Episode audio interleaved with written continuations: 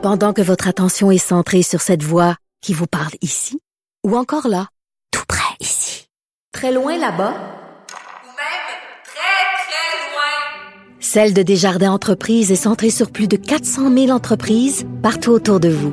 Depuis plus de 120 ans, nos équipes dédiées accompagnent les entrepreneurs d'ici à chaque étape pour qu'ils puissent rester centrés sur ce qui compte, la croissance de leur entreprise. Alors, nous parlons d'économie avec le journaliste Philippe Orphalie, qu'on peut lire dans la section argent du Journal de Montréal, Journal de Québec. Salut Philippe. Bonjour. Écoute, j'aime bien, j'aime bien le titre de, de- du journal, euh, la, la, la, la chaîne de Louis Garneau débarque.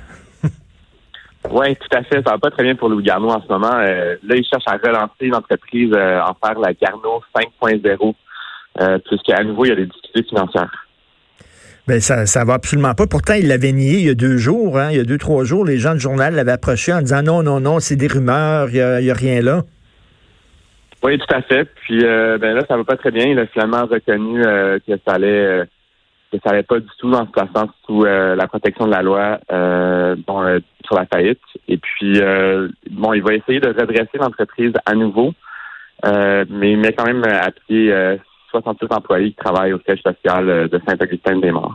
Puis on sait qu'en septembre dernier, là, déjà, là, il y avait aussi, il y avait dû se départir de 50 employés. Là, ça fait un bout de temps déjà que- qu'il y a des problèmes puis qui tirent le diable par la queue. Hey, il y a une dette de 32 millions de dollars. Puis là, tout le monde se pose la question, comment ça se fait qu'il a pu accumuler une dette aussi grosse que ça? Parce que quand même, Louis Garneau, il fut un temps où ça, ça marchait fort. Là.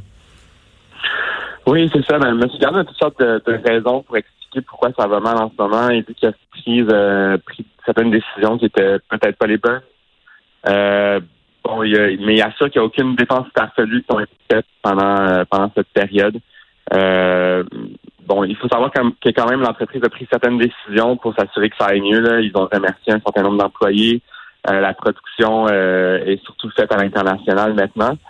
Mais là, M. Garneau va devoir en faire davantage s'il veut conserver sa marque. Mais il a peut-être eu là, les yeux plus grands que la panse, là, parce qu'on sait qu'il a acheté euh, des entreprises, deux entreprises basées en- à Vancouver qui faisaient dans, qui faisaient des vêtements de, de sport. C'est tout le temps ça, là, tu sais. À un moment donné, tu vois que ton entreprise grossit, puis là, tu dis, hey, on va vraiment grossir, ça va être le fun, puis ça, puis là, tu grossis trop vite, et là, après ça, boum.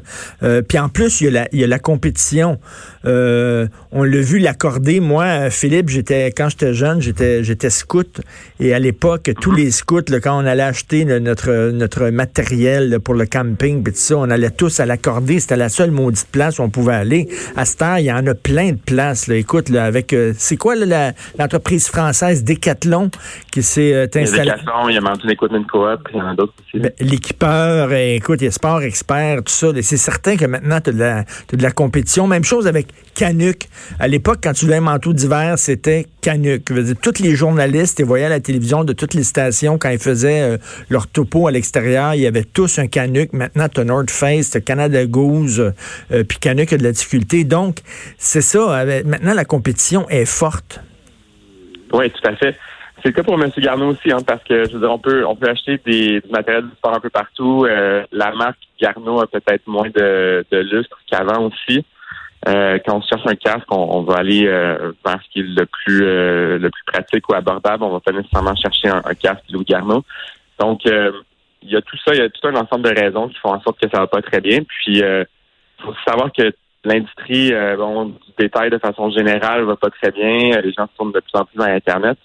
Euh, donc, les petites entreprises comme, comme celle-ci peuvent en arracher. Puis, euh, ça semble être le cas de, de M. Garneau. Euh, En tout cas, lui avait, avait tout un ensemble de raisons pour expliquer pourquoi ça allait mal. Euh, très peu de raisons internes, beaucoup de raisons externes. Euh, écoute, Bombardier, puis il y a d'autres entreprises qui sont accusées de profiter du travail forcé. Oui, c'est ça. Donc, ça, ça, ça se passe en Chine. Il faut connaître la, la minorité ouïghour, là, donc une minorité euh, musulmane qui, qui est établie en Chine. Euh, et puis que, que le gouvernement chinois traite assez mal là-bas, qui est persécuté.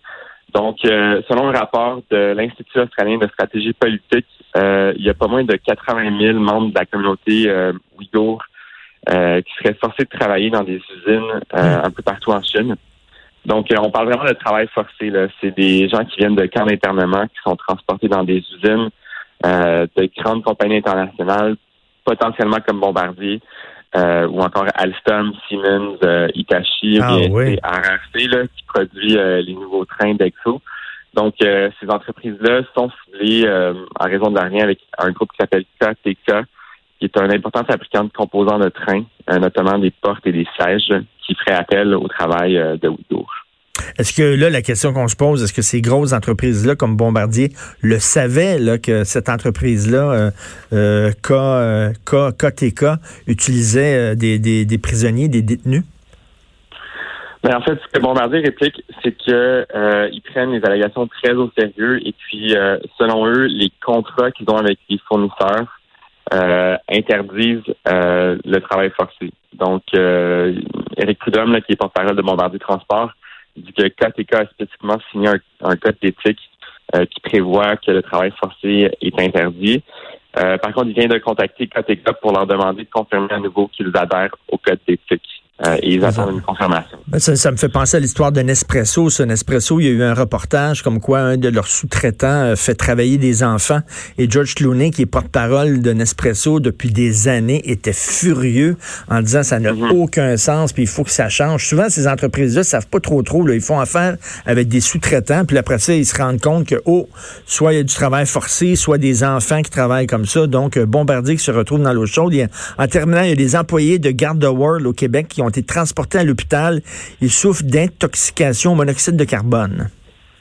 Oui, ben c'est toute une histoire. Là. Il y avait le Tampa Bay Times hier qui avait un article, en fait avant-hier, qui avait un article sur euh, des problèmes de sécurité à bord des, euh, camions de Garda World. Vous savez, là, c'est des espèces de blindés là, qui servent à, remplir ou à vider des guichets automatiques puis des, des coffres-forts de banque. Donc, euh, en creusant un peu, ben nous, on a appris que ça se passe également au Québec. Donc, l'entretien serait tellement déficient de ces camions-là qu'il y aurait des problèmes de fuite de monoxyde de carbone qui mènent, même à des intoxications. Aïe, aïe. Donc, euh, Garde World. Donc, ça dure depuis deux ans, ça? Oui, euh, au minimum. Donc, on parle d'environ 100 euh, cas d'intoxication, de fuite en, tout genre. C'est le syndicat des travailleurs de, de Garde World qui dénonce ça. Il faut savoir qu'il y a environ 1000 travailleurs de Garde World qui sont syndiqués, puis que donc de ce lot-là, il y a environ 10% ou en tout cas 10 d'incidents qui seraient euh, qui auraient lieu euh, depuis deux ans. Donc, euh, on parle vraiment de choses assez graves, donc des choses qui ont nécessité des transports en ambulance, des admissions à l'hôpital ou même le diagnostic d'un médecin. Wow, OK. Ben merci Philippe Orfali. On continue à te lire, bien sûr, dans la section économique du Journal de Montréal, Journal de Québec. Merci beaucoup. Merci.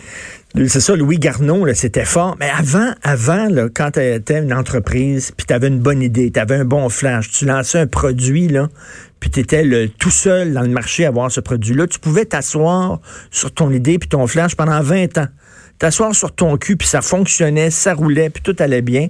Aujourd'hui, c'est pas comme ça. Aujourd'hui, il faut tout le temps que tu sois vigilant parce que la compétition est là, parce qu'il y a Internet. Tu peux pas t'asseoir sur tes lauriers en disant « Je suis le king de la place, je suis le king du marché ». Parce que demain, tu peux, tu peux peut-être perdre ton poste. Et c'est vraiment comme ça. Des entreprises, vous savez que les, les, les requins doivent toujours nager parce que s'ils arrêtent de bouger, les requins meurent noyés. Une entreprise, c'est exactement comme ça. Faut que tu sois toujours vigilant et peut-être qu'il y a manqué de vigilance.